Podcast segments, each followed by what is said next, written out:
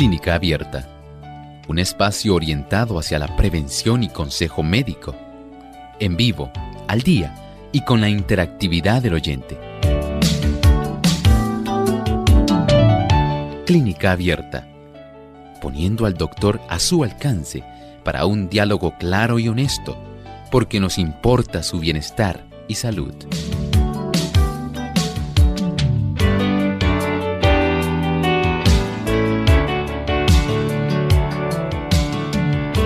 Ha llegado el momento de usted hacer su consulta en nuestro programa de clínica abierta, así que les invitamos a participar llamando a nuestras líneas telefónicas que ya están disponibles localmente en Puerto Rico. Usted se puede comunicar a través del 787 303-0101. Si usted se encuentra en los Estados Unidos, sepa que la línea a llamar es el 1866 920 9765.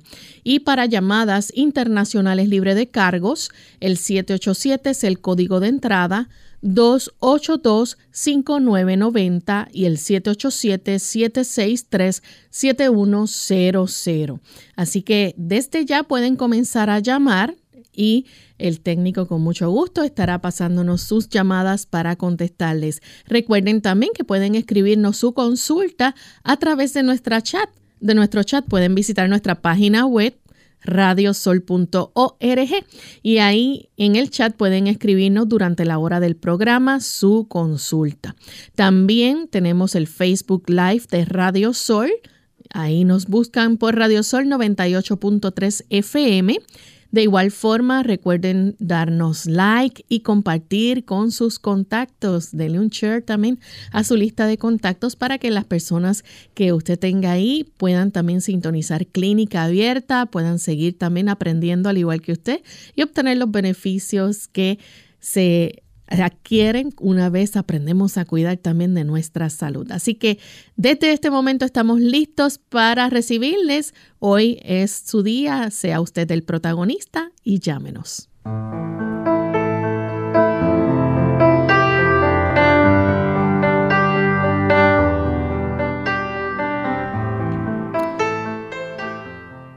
Saludos amigos de Clínica Abierta. Nos sentimos muy contentos de poder estar con ustedes una vez más para compartir en este segmento de preguntas donde usted puede hacer su consulta. Así que hoy queremos escuchar sus dudas, preguntas, comentarios, testimonios si los tienen también y tenemos nuestras líneas abiertas para que nos puedan llamar y poder platicar con nosotros. Así que muy gustosamente vamos a recibirles. Nuestro equipo de trabajo está listo ahí para atenderles en las llamadas y también a través de los chats y que puedan también escribirnos sus preguntas. Así que comiencen a comunicarse, no lo deje para después, para que tenga tiempo de poder entrar y que se le pueda contestar su consulta. Tenemos con nosotros también al doctor Elmo Rodríguez, quien estará orientándoles y brindándoles consejos respecto al cuidado de su salud. ¿Cómo está, doctor, en el día de hoy? Muy bien, gracias a Dios. ¿Y Lorraine? Muy bien también. Qué bueno, saludamos también con alegría al personal nuestro que se encarga de facilitar que este programa se desarrolle y pueda ser emitido, pero también aquellos de otras facilidades, tanto en plataformas como en televisión que están ayudando para que este programa pueda también ser retransmitido. Muchas gracias y a ustedes, queridos amigos, ustedes que están ahí y son la razón de ser de Clínica Abierta. Así es, aprovechamos para enviar saludos a nuestros amigos de nuestro país hermano República Dominicana. Allá nos escuchan a través de Radio Amanecer Master 106.9 FM en Puerto Plata, también La Voz Celestial 1670.org, Servicio FM 107.9 FM en Villa Sonador Bonao. Así que un saludo para todos nuestros amigos y hermanos allá de la República Dominicana. Nos sentimos contentos de poder contar también con su fina sintonía. Vamos en este momento a escuchar el pensamiento saludable de hoy. Además de cuidar tu salud física, cuidamos tu salud mental. Este es el pensamiento saludable en clínica abierta.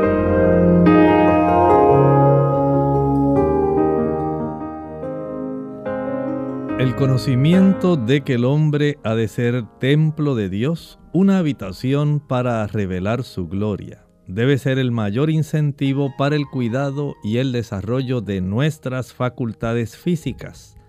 Asombrosa y maravillosamente formó Dios el cuerpo humano y nos manda que los estudiemos, que nos demos cuenta de sus necesidades, que hagamos todo cuanto esté de nuestra parte para preservarlo de daño y de contaminación.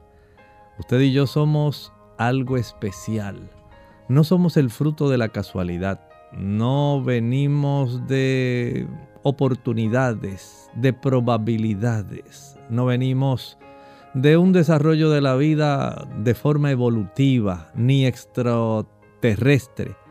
Sencillamente somos parte de una creación de Dios, un diseño inteligente que usted jamás pensaría que por meras casualidades y probabilidades se pudo haber desarrollado.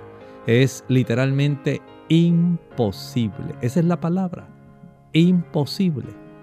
Usted y yo tenemos tantas capacidades en todo nuestro cuerpo, desde las células, en sus maravillosas funciones, hasta la capacidad creativa, la manifestación de amor, el tipo de emociones que manejamos y los pensamientos que nos ayudan a diseñar y, e incluso a interactuar en este entorno que está a nuestro alrededor.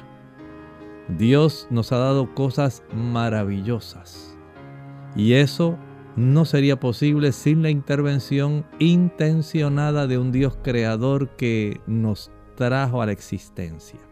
Por eso debemos ser muy cuidadosos en la forma como cuidamos nuestro cuerpo. Es algo maravilloso la existencia y este cuerpo que Dios nos ha dado para que nuestra existencia pueda tener propósito. Porque usted y yo hemos sido creados para la gloria de Dios. Dios deseó compartir vida. Eso solamente procede de un Dios amoroso y misericordioso.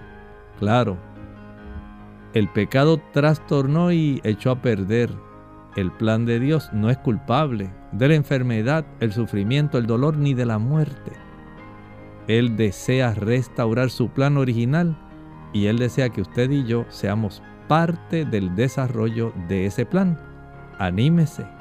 Dios desea que usted comprenda la importancia del cuidado de su cuerpo, de la manifestación de las dimensiones físicas, mentales y espirituales para su eventual disfrute por la eternidad. Bien, agradecemos al doctor por compartir con nosotros el pensamiento saludable y estamos listos ya para comenzar con las llamadas. Y hay algunos amigos en línea esperando, así que vamos a atender la primera llamada que la hace Joaquín desde Aguadilla. Adelante, Joaquín. Mi pregunta, buenos días. Mi pregunta es porque yo me hice un cateterismo y salí con una vena bloqueada. Entonces me van a, me quieren hacer un procedimiento para desbloquear la vena y ponerme una mallita. Yo quiero saber si hay otra forma de que tú puedas destapar esa vena sin necesidad de hacer ese procedimiento. Muchas gracias. Mire, las arterias coronarias sí, poco a poco se van obstruyendo por el depósito de la placa de ateroma. Y cuando ya usted está cerca de un 60, 65, hasta 70%, el médico se preocupa porque sabe que hay una gran probabilidad en que esa placa pueda seguir desarrollándose internamente y pueda facilitar la obstrucción, dando lugar al desarrollo de angina o de un infarto. El facilitar el procedimiento que usted nos está compartiendo ayuda para dilatar esa arteria de tal manera que pueda fluir más fácilmente la sangre. Pero eso no va a impedir que el segmento antes de esa arteria sea destapado. En realidad no se está destapando la arteria, más bien se le está facilitando un aumento en el diámetro interno para que el volumen de sangre adecuada pueda fluir con oxígeno y nutrimentos capaces de darle vida al músculo cardíaco, al miocardio. Si esto pudiera revertirse, es cierto, pero toma tiempo, va a tomar cerca de unos dos años asumiendo que usted propicia el conjunto de factores para que esto se desarrolle. Por ejemplo, una dieta que sea vegetariana total. Esa placa de ateroma se fue desarrollando en el transcurso de los años, no ocurrió de un día para otro. El colesterol fue poco a poco tapizando las paredes internas de esas arterias y poco a poco sigue laminando encima y encima y encima, capa tras capa, hasta que se va reduciendo el espacio disponible para el flujo de sangre. La, lo que se pretende es que usted pueda facilitar la reversión de ese proceso, que vaya quitando capas y capas y capas y capas hasta que nuevamente quede el endotelio, porque el endotelio Dios lo facultó para que pueda formar una serie de moléculas que tienen como objetivo formar óxido nítrico, que es la sustancia que produce el endotelio para que se permanezca abierta ese orificio en el calibre correcto. Para que eso ocurra, no podemos seguir tapizando el interior de las arterias con colesterol. ¿Y de dónde viene el colesterol? Pues mire, Está en la leche, la mantequilla, el queso, los huevos, carne blanca, carne roja e incluso pescado.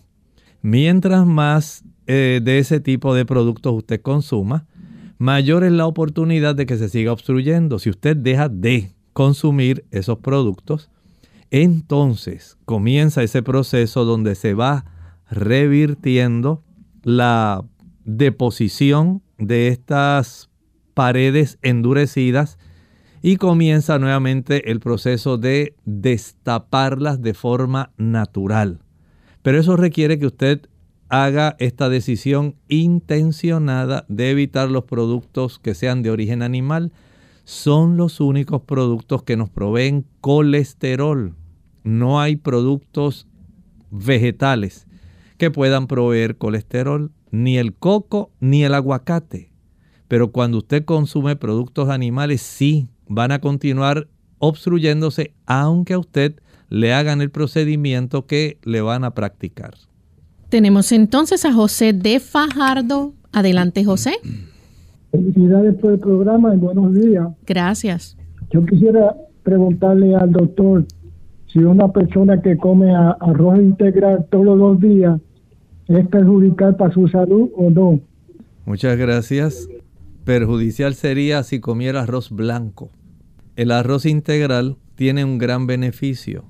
Además de los carbohidratos, tiene provisto la cantidad de vitaminas del grupo B que Dios le añadió para el procesamiento de los carbohidratos. Eso no lo tiene el arroz blanco.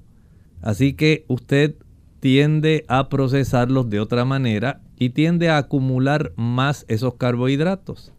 La cantidad de fibra que tiene el arroz integral facilita que usted pueda absorber esos carbohidratos más lentamente y los pueda procesar mejor por la cantidad de vitaminas y minerales que tiene cuando es integral.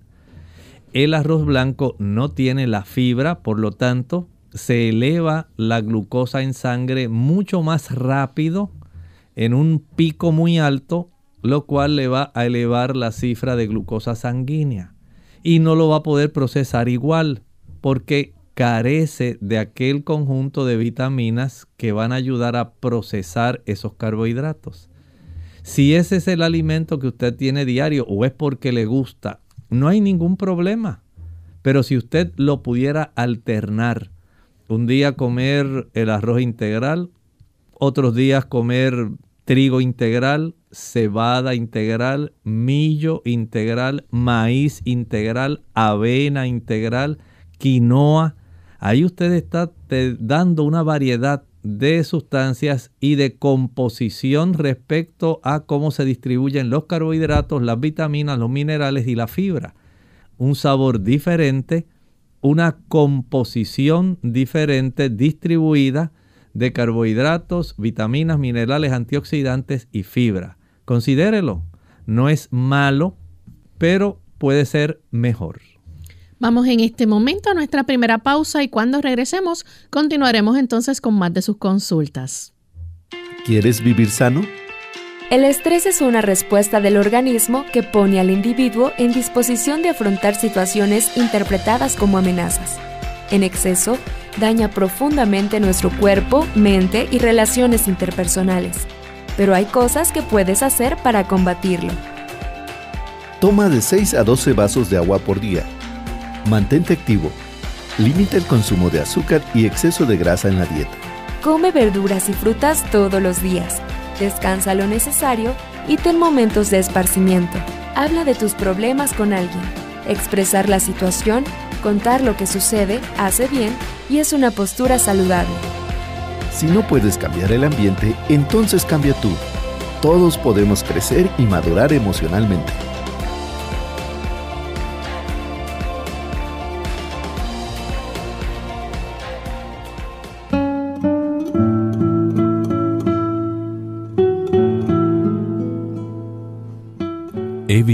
Este mundo lo suficiente para examinar por segunda vez y con cuidado lo que a primera vista no me deja duda.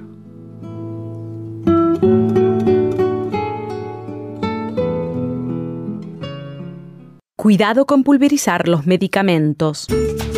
Hola, les habla Gaby Zabalúa Godard en la edición de hoy de Segunda Juventud en la Radio, auspiciada por AARP. La dificultad para tragar los medicamentos recetados en forma de tabletas induce a muchas personas en su segunda juventud a pulverizarlos. No obstante, se ha descubierto que triturar ciertos paliativos como la morfina o los medicamentos para la presión sanguínea pueden ser extremadamente peligrosos. De acuerdo con un estudio liderado por el farmacólogo David Wright, pulverizar las pastillas y mezclarlas con líquidos como el agua puede crear dos tipos de problemas. Uno, que algunos medicamentos pierdan su efectividad y no te brinden el beneficio esperado.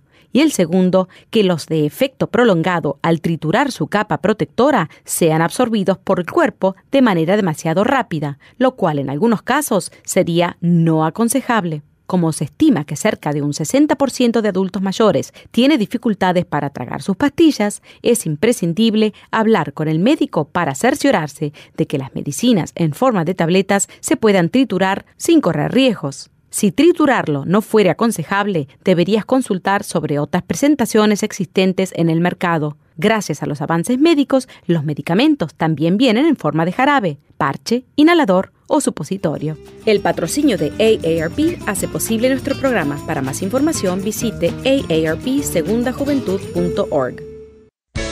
Unidos con un propósito, tu bienestar y salud. Es el momento de hacer tu pregunta llamando al 787-303-0101 para Puerto Rico, Estados Unidos 1866-920-9765 y llamadas internacionales al 787-763-7100 o al 787-282-5990. Clínica Abierta, trabajando para ti.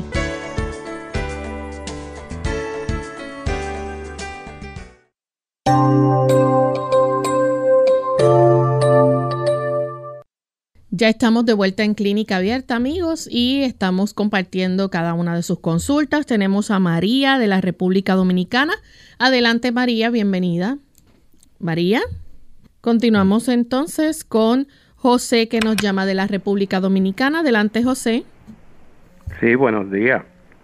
Buen este, ah, yo tengo 65 años.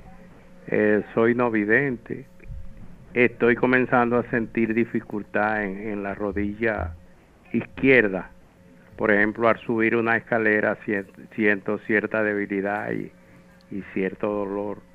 Eh, a ver si el doctor puede hacerme alguna recomendación en ese sentido, de que no se siga desarrollando esa debilidad, porque me inquieta mucho, porque al ser no vidente que también tenga dificultad para Cómo no, con mucho gusto le ayudamos. Mire, eh, usted tiene una forma en que puede ayudarse.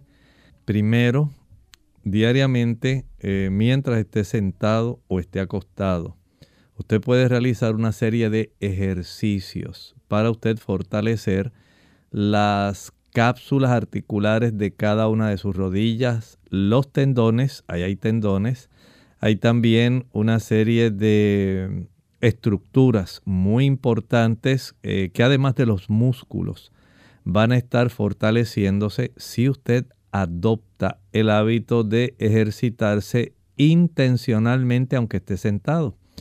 Puede comenzar, digamos, eh, haciendo estiramientos y flexiones de la pierna. Mientras esté sentado, levante sus piernas, bájelas, levántelas, bájelas. Hágalo la cantidad de veces que usted pueda. Eso va a fortalecer los músculos de la parte frontal de sus ah, muslos, que son los que en realidad tienen que ver con ese proceso de usted poder estirar la pierna y los de la parte posterior con el hecho de flexionar la pierna. Eso a la misma vez le da una mayor capacidad no solamente al tendón que se inserta en la tuberosidad de la tibia, que es la que ayuda en realidad para que se levante ese tendón, su pierna, sino también le va a dar fortaleza a ligamentos laterales, ligamentos cruzados que hay internamente, facilita una mejor circulación del líquido sinovial, el líquido que está lubricando esa articulación de cada una de las rodillas y de esta manera comienza a fortalecerse. Estire, flexione, estire, flexione, estire, flexione, las veces que usted pueda durante el día. El hecho de que usted, por ejemplo, pueda levantarse y pueda tratar de levantarse su peso en la punta de sus pies. Eso le va a dar también oportunidad para que usted vaya adquiriendo más fortaleza. Puede también, mientras está acostado, eh, comenzar a traer hacia usted, flexionar, digamos, su pierna derecha y abrazarla contra su pecho, estirarla.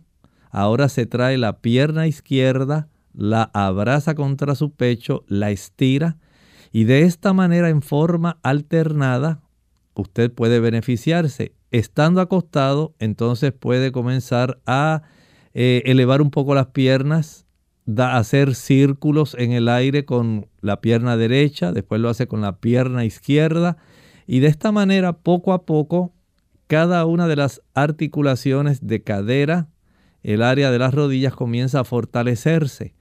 Luego, entonces, una vez ya usted sienta una mayor fortaleza en esas articulaciones, en esa área de las escaleras, ahora comience a subir y a bajar lentamente, si puede con ayuda de alguien, mientras usted se sujeta bien de la, del pasamano de su escalera y lo va a hacer varias veces, varias veces. De esta manera, ese ejercicio de levantar la, la pierna en sí y afincar e impulsarse.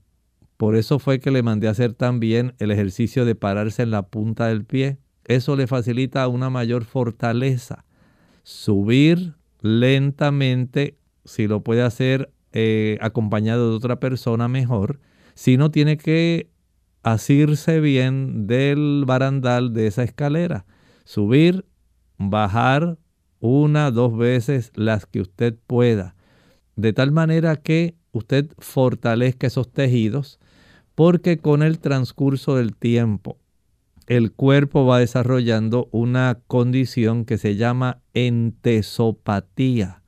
Los tejidos comienzan a perder su flexibilidad y comienza a desarrollarse en cada tejido una, un cambio que los pone más tiesos. Y esto es lo que se quiere evitar. Pero el ejercitarse es la mejor forma de evitar el progreso rápido de esa entesopatía. Tenemos entonces a Esther de Mayagüez, Puerto Rico. Adelante, Esther. Buenos días, Dios les bendiga. Buen día. Mi, mi pregunta es, ¿qué es bueno para la bursitis? Porque tengo una cuñada que se lastimó el hombro y tiene un dolor horrible. Muchas gracias. La bursitis es una inflamación de un pequeño saquito o varios pequeños saquitos que quedan precisamente en, en salientes óseas que tenemos en la articulación acromio clavicular. Y si no existiera esos pequeños saquitos que facilitan el deslizamiento de tendones que facilitan la elevación del brazo, eso entonces va a producir bastante dolor. Y a veces cuando se inflaman esos saquitos da esa condición. Esas personas deben entonces hacer dos cosas muy importantes. La primera, aplicar hielo en esa zona. Si puede friccionarse con un hielo, mejor. La fricción con hielo ayuda a reducir la inflamación de esas pequeñas bolsitas, que en realidad se llaman bursas, bursas. Y al reducir esa inflamación, por supuesto, se va aliviando el hombro. Pero si ella es de las personas, por ejemplo, los profesores o maestros que tienen que estar eh, escribiendo en la pizarra o en el pizarrón y tiene que estar levantando mucho el brazo, y esto le ocurre con mucha frecuencia o trabaja haciendo algún tipo de actividad que es repetitiva donde tiene que hacer esa elevación, eso va a estar facilitando este problema. Hay personas también que pueden mejorar esa, ese tipo de situación si además de friccionarse con hielo, van ahora y, por ejemplo, se inclinan digamos que está sentada, inclínese hacia el lado derecho y permita que su brazo esté colgando literalmente recto hacia abajo y comience a hacer círculos en el movimiento del brazo hacia la derecha a favor del reloj, luego en contra del reloj. Hágalo después, digamos si lo puede hacer 100 veces. Dibujar ese círculo mientras su brazo cuelga girando a favor del reloj, girando en contra del reloj. Eso le da un gran alivio. Lo que sí no debe hacer es tratar de forzar ese brazo a seguir repitiendo el tipo de actividad que precisamente le ha causado esa inflamación. Debe descansar. Si no descansa ese brazo, lamentablemente va a seguir el problema va a requerir el uso de analgésicos y desinflamatorios para poder tolerar, porque la situación no va a reducirse rápidamente. Así que pase en este momento un poco más de trabajo y procure descansar más y hacer esos sencillos ejercicios, además de la aplicación de hielo. Vamos en este momento a nuestra segunda pausa y al regreso continuaremos con más consultas. La china es una de las frutas con mayor poder curativo. Es rica en sales minerales, en vitaminas especialmente la C, y ayuda a resistir la fatiga y las infecciones. Además favorece la fijación del calcio, promueve una buena digestión, fortalece los capilares y el sistema inmunitario, reduce el nivel de colesterol en la sangre y ayuda a dormir mejor gracias a su aporte de vitamina B. También resalta su función depurativa, ya que su fibra regula el funcionamiento del intestino y su potasio normaliza la presión arterial. Sin duda, ya sea en jugo o como fruta, no debe faltar en tu nevera. Verduras, hasta en la sopa. Hola, les habla Gaby Zabalúa Godard con la edición de hoy de Segunda Juventud en la Radio, auspiciada por AARP. Lo escuchamos hasta el cansancio. Las verduras son imprescindibles en nuestra dieta diaria y comer de 5 a 9 porciones al día asegura la cantidad de fibra, minerales y otros nutrientes que el cuerpo necesita para mantener una buena salud. Si sabemos que comer vegetales es altamente nutricional, como prácticamente cero calorías, ¿por qué nos cuesta tanto consumirlos? Probablemente el sabor. Mientras la mayoría acostumbra a comerlos crudos o cocidos, algunos necesitamos agregarle un poco de ingenio a la hora de cocinarlos para tragarlos con más facilidad. En primer lugar, intentemos probar nuevamente los vegetales que desaprobábamos de niños. Con suerte, notamos que lo que no nos gustaba era su preparación y no el propio vegetal. Aprovecha esta oportunidad para mostrar tus habilidades culinarias y sazona los vegetales con hierbas aromáticas y especiales. Mezcla ingredientes como cilantro, ajo, orégano y aceite de soja para agregar sabor sin perder los valores nutricionales. Si esto aún no te convence, ¿qué tal uno de esos trucos más viejos de los abuelos? los puré, no te rías. El secreto muchas veces está en consumirlos en sopas y en caldos. El patrocinio de AARP hace posible nuestro programa. Para más información, visite www.aarpsegundajuventud.org www.aarpsegundajuventud.org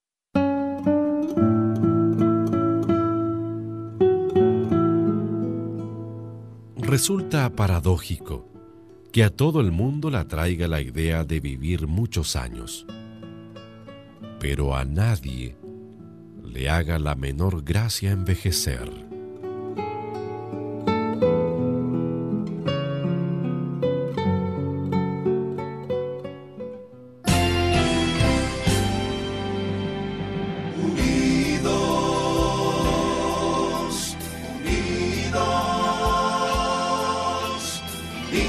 Hacia el cielo siempre unidos. Unidos, unidos en la testificación de la verdad. En la testificación de la verdad.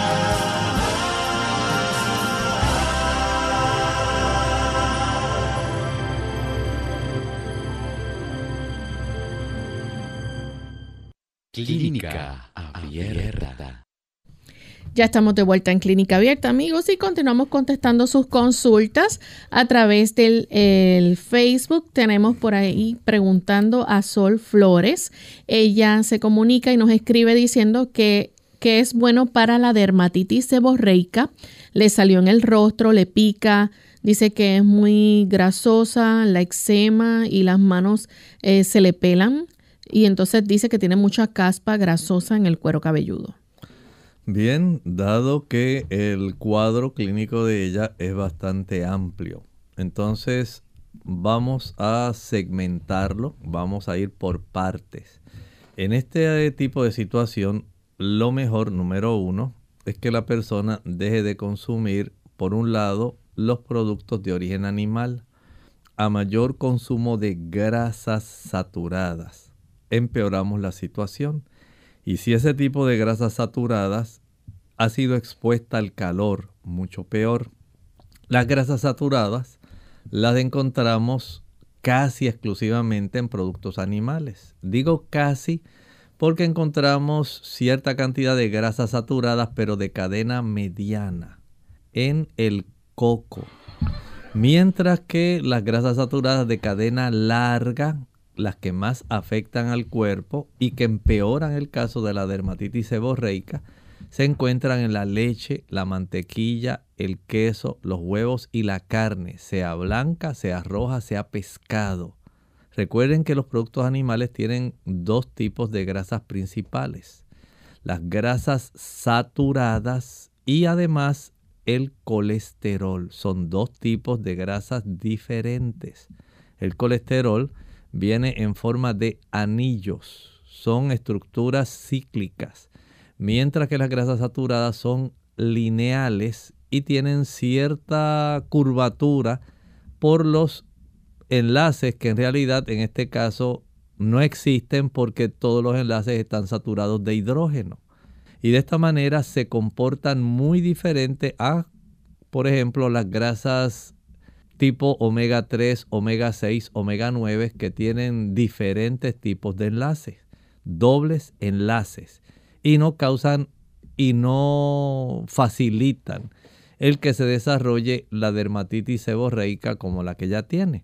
Así que dejar esas grasas saturadas de origen animal, leche, mantequilla, queso, huevos, carnes, sería un paso muy importante para dar inicio a un proceso de curación. Si además de esto evitamos las frituras, si evitamos también el uso de la sal, entonces estamos facilitando que comience a reducirse. Una vez hace ese tipo de conjunto de cambios, va a ayudar para que los procesos inflamatorios, comiencen a reducirse, usted sienta menos picor, menos molestia, menos comezón. Y notará que el cuero cabelludo y la dermis, la epidermis, comienzan a reproducirse de una manera normal, evitando tanta descamación, enrojecimiento y prurito, picor. Ese es el primer paso. Por otro paso, otro paso importante es que utilice, por ejemplo, una cápsula de 600 miligramos de aceite de prímula, aceite de onagra, Evening Primrose Oil, Enotera bienis. Esa planta ayuda para reducir el proceso inflamatorio que se está desarrollando. El ejercitarse va a ser bien importante para facilitar que llegue una mejor cantidad de estas sustancias que son antiinflamatorias que las contiene esa planta para que pueda llegar a las zonas de la dermis y epidermis. Y usted vea un, tipo de sanidad de adentro hacia afuera, porque las capas que se manifiestan afuera en la epidermis tienen parte de su reproducción desde las capas más profundas y la dermis es la que tiene las ah, avenidas para que todo pueda llegar y pueda facilitarse el proceso de curación. La exposición al sol en horarios que no vayan a causar quemaduras antes de las 10 de la mañana, después de las 4 de la tarde y verificar que las cifras de vitamina D sean más altas de 30 30 nanogramos por mililitro. Si lo puede llevar hasta 60, mejor. De esta manera usted notará un cambio muy agradable en el aspecto facial por lo menos. Comience haciendo algún tipo de lavado con un jabón neutro, un jabón de bebé, un jabón de glicerina, por ejemplo. Y una vez ya haya enjuagado, ahora aplique y seque aplique un poco de jugo de eh, limón puro, déjelo secar y eso comenzará un proceso de curación. Al principio arde un poco, pero notará que comienza a reducirse las lesiones y los problemas que a consecuencia del prurito a veces se infectan y se desarrollan pústulas. Evite toda esa complicación esto toma tiempo, no pretenda que en una semana, que en 10 días, no. Esto va a tomar por lo menos tres meses en lo que usted comienza a tener cambios reales, pero cambios verdaderos. La siguiente consulta la hace Naomi Barrera. Ella pregunta, doctor, ¿qué tipo de stevia es mejor consumir, en polvo o en líquido? Y si sube o no la glucosa. Puede utilizar cualquiera de las dos. Observo que la que es cristalina en polvo resulta ser más fácil en cierta manera de controlar porque más o menos usted sabe eh, hasta dónde llega el dulzor. La que es líquida no he visto que sea tan uniforme respecto a la capacidad de poder brindar el dulzor que las personas quieren. Entiendo que la que es pulverizada es mucho mejor, la granulada. Eh, no sube la cifra de glucosa sanguínea porque el dulzor la dan los rabaudócidos que contiene y es lo que da esa sensación de dulzor. No contiene en realidad glucosa ni ningún tipo de azúcar monosacárido simple, no los contiene. Tenemos entonces otra consulta. Esta eh, nos escriben preguntando cómo ayudar a un joven que es cuadraplégico, especialmente eh, para su alimentación. Todas las personas, sean personas que no, no tienen discapacidad o los que tienen discapacidad, la alimentación esencialmente viene siendo la misma, porque hay que satisfacer las necesidades generales del cuerpo. Claro, un joven cuadraplégico lo que va a necesitar son menos calorías, menos calorías, pero los grupos de macronutrientes, micronutrientes son los mismos.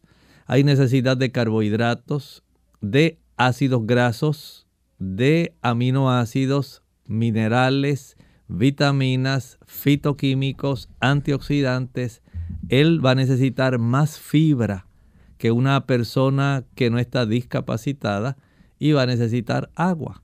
O sea, esencialmente los grupos grandes de moléculas, tanto las que son energéticas como las que son de sostén y apoyo para ese proceso metabólico, son necesarias. Por supuesto, siendo que está cuadraplégico, entonces la cantidad de los macronutrientes, especialmente los más energéticos, que son los que proveen los ácidos grasos, hay que reducirlos, porque él no tiene una necesidad tan amplia en el movilidad. Entonces se reduce, digamos, a él no le vamos a dar tres cucharadas de almendras, se la vamos a reducir a cucharada y media. Él no va a estar utilizando, por ejemplo, eh, medio aguacate. Vamos a reducirlo a la cuarta parte de un aguacate. No le vamos a dar tres cucharadas de mantequilla de maní. Con una cucharada de mantequilla de maní eh, untada en algún pan es suficiente. Eh, respecto a las calorías, pues no podemos eh, saturarlo con dulces, jugos, maltas, bombones, helados, paletas, bizcochos, galletas, flanes, chocolates, ni frituras, porque la cantidad de calorías que hay ahí van a hacer que estando cuadrapléjico engorde demasiado y esto a la larga se convierte en un problema potencial. Una persona inactiva que comienza a aumentar sus triglicéridos, su colesterol y los niveles de azúcar, le va a traer el desarrollo de complicaciones a su problema que tiene de discapacidad. Y no es necesario entonces convertir una situación en una situación problemática. Cuando podemos mantener un funcionamiento lo más normal posible dentro de su discapacidad, que no va a estar quemando muchas calorías, entonces adaptarlo a su nivel de actividad es lo mejor posible para evitar que le suba la presión, que pueda desarrollar diabetes, trigliceridemia, aumento en los triglicéridos, hipercolesterolemia, aumento en el colesterol, obesidad, deseamos que él pueda conservar su funcionalidad metabólica lo mejor posible dentro de su discapacidad. Bien, tenemos entonces otra consulta. Nos escriben preguntando qué tan cierto es que el tomate, el pan integral, la berenjena hacen el intestino permeable. En realidad es una teoría falsa no hay ningún tipo de evidencia de que eso pueda facilitar la permeabilidad intestinal, que en realidad todavía se considera una teoría que está facilitando el que las, muchas personas desarrollen problemas de alergias, problemas autoinmunes. Es una teoría porque no se ha podido comprobar que sea así. Y si esto ocurriera, entiendo que facilitar los procesos que facilitan la inflamación en los enterocitos, que son las células que componen en realidad las microvellosidades, especialmente del intestino delgado y las del intestino grueso. Entiendo que ahí es donde más, especialmente en las uniones en los desmosomas. Las moléculas tienen oportunidad de, teóricamente, poder eh, atravesar entre las uniones de estas células sin que sean procesadas ni trabajadas por la microbiota intestinal. Y esa absorción de estas moléculas sin que hayan sido trabajadas, procesadas, es lo que supuestamente activa el sistema inmunológico que tenemos en las placas de Peyer y otras áreas del intestino, especialmente el intestino delgado y también el intestino grueso. Pero si nosotros mantenemos una capa interna de los intestinos libre de inflamación, que cómo se inflama? Tomando alcohol, tomando café, comiendo chocolate, el consumo de azúcar, las frituras, el chile, el ají picante, la canela, los clavos, la nuez moscada, la pimienta, la mostaza, las frituras, todos los productos que facilitan la inflamación intestinal pueden alterar primero la cantidad de bacterias que disfuncionen, la ausencia de una cantidad de fibra que facilite que esa microbiota pueda ser normal y se altera mucho cuando usted come carne. La carne es uno de los productos, al igual que el queso, que más altera la distribución de la microbiota intestinal entre las células que pueden ser buenas y las que son malas. Bacterias buenas, bacterias malas. Puede haber un mayor predominio de las malas y eso sí puede traducirse en inflamación y en el desarrollo de productos que van a traer problemas si se absorben.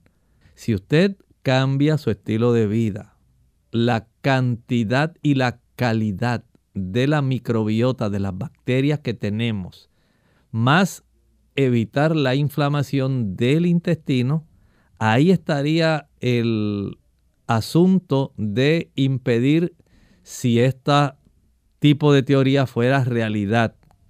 Eso entonces se puede evitar, pero lo hace evitando aquellos productos. El arroz integral no tiene nada que ver ni el tomate ni la berenjena. El hecho de que el tomate y la berenjena tengan solanina no tiene nada que ver porque si usted eh, cocina la berenjena, si usted hace salsa de tomate, lo está en un proceso de cocción, no tiene nada, nada que ver con un asunto así. Así que recuerde, a veces hay información que puede ser correcta y hay otra información que puede poner a uno a pensar, pero no es de la mejor calidad. Bien, tenemos otra consulta de Jonathan. Dice que hace de 40 a 60 minutos de ejercicio todos los días, pero no transpira. ¿Es esto normal? Pregunta. Cabe destacar que pesa 135 libras, mide 1,75 metros y eh, necesita su aclaración. Bueno, hay que ver las condiciones. Una cosa es el tipo de ejercicio. Si este ejercicio es más tipo cardiovascular, yo le garantizo que en poco tiempo va a sudar. Otra cosa es la temperatura del área donde usted lo realiza. Si usted va a un gimnasio donde hay aire acondicionado, ya sabe que la transpiración va a ser muy poca. Pero si usted sale afuera y comienza a trotar y allá afuera comienza a levantar sus pesas o mancuernas de 10 libras, 20 libras, 35 libras, yo le garantizo que sí va a sudar. Si comienza a hacer sentadillas abdominales, va a sudar. Si lo hace afuera, al aire libre, a no ser que usted viva en una altura donde el ambiente sea frío y el cuerpo básicamente tratando de conservar líquidos y calor no facilita la vasodilatación y mucho menos que los poros se abran para sudar. Así que hay varios factores. Una es el tipo de ejercicio, la intensidad del ejercicio y la temperatura en la cual se practica el ejercicio. Tenemos otra consulta, la hace Sandra, 53 años, dominicana, toma pastillas para la presión. Dice, eh, aunque en los diferentes estudios le sale que no es hipertensa, pero sí le sube ante cualquier emoción, dice ella, y aunque está medicada, si tiene cualquier situación de preocupación, le sube la presión. Eh, y solo se le baja cuando se eh, dice cuando se pone las pastillas debajo de la lengua y, toma y, toma una. Eso es lo que entiendo. Bueno, en realidad recuerde que mm, aunque usted pueda tener todos los eh, diferentes tipos de parámetros sanguíneos que se midan normales, la influencia que tiene el sistema nervioso simpático sobre las arterias es real.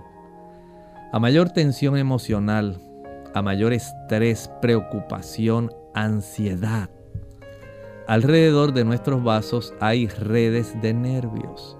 Y esos nervios tienen sustancias como la adrenalina, a nivel de nuestras glándulas suprarrenales se vierte cortisol a la sangre y llega a todas las arterias del cuerpo. Mientras más estrés, ansiedad se genera, ese cortisol que se produce en las capas externas de la corteza suprarrenal se vierte a la sangre e influye produciendo vasoconstricción, elevando la presión arterial.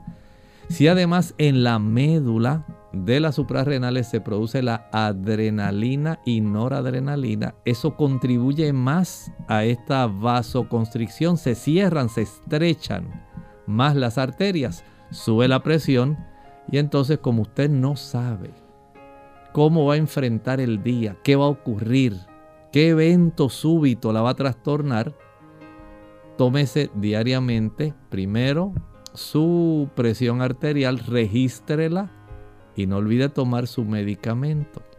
De esta manera usted puede enfrentar mejor alguna situación sumamente estresante que pueda elevar tanto la presión que le pueda dañar su cerebro, su corazón, su retina o sus riñones. Bien, tenemos entonces ya que concluir, no queda tiempo para más consultas, así que queremos invitarle a nuestros amigos que nuevamente mañana se conecten con nosotros y brindaremos esa oportunidad para poder contestar sus consultas. Vamos entonces a finalizar con el pensamiento bíblico. El pensamiento bíblico, nuevamente, dice el versículo 5 del capítulo 21 del libro de Apocalipsis.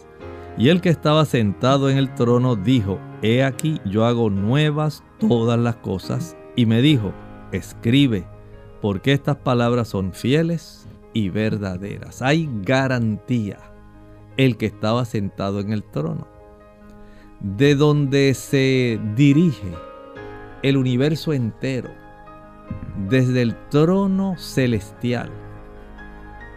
El dueño de todo el hacedor de todo, el que domina sobre todo, está garantizando que la vida eterna, el hecho de que usted y yo podamos vivir por siempre en presencia de Él, compartiendo en esa santa ciudad la nueva Jerusalén, disfrutando de el árbol de la vida, disfrutando de la amistad con otros seres, con ángeles y con tantas personas que habrán resucitado porque habrán aceptado el beneficio otorgado gratuitamente a cada ser humano. El hecho de que usted pueda ser salvado porque aceptó a Cristo, el remedio que Dios, el que está sentado en el trono, le dio al ser humano para restaurarlo a una debida relación con Él que se perdió a consecuencia del pecado en el Edén. El Señor restaura, sana esa situación, sana esa herida y ahora facilita que se pueda llevar a cabo su proceso normal que era la intención original, que el Edén durara y el ser humano disfrutara por toda la eternidad junto a Él aceptar a Cristo como nuestro Salvador personal, confesar nuestros pecados, arrepentirnos, apartarnos de esos pecados por la ayuda del Espíritu Santo y ser transformados por la intervención de ese Santo Espíritu. Es el mecanismo que Dios ha dispuesto para nuestra transformación y es la garantía para nuestra ciudadanía celestial. Dios lo ha provisto todo y lo más importante, gratuitamente. Usted no tiene que pagar nada, no tiene que hacer promesas, no tiene que hacer mandas, no tiene que mortificar su cuerpo y hacer ayunos y ponerse cosas difíciles, ni comprar indulgencias, ni rezar Ave Marías, ni siete Padres Nuestros. Sencillamente vaya a su hogar y pídale al Señor que entre en su corazón, que usted lo acepta y que usted quiere que Él le dé el arrepentimiento de sus pecados y la sanidad de su situación. El Señor le ama, acéptelo hoy. Nosotros nos despedimos y será entonces hasta la siguiente edición de Clínica Abierta. Con mucho cariño compartieron el doctor Elmo Rodríguez Sosa y Lorraine Vázquez. Hasta la próxima.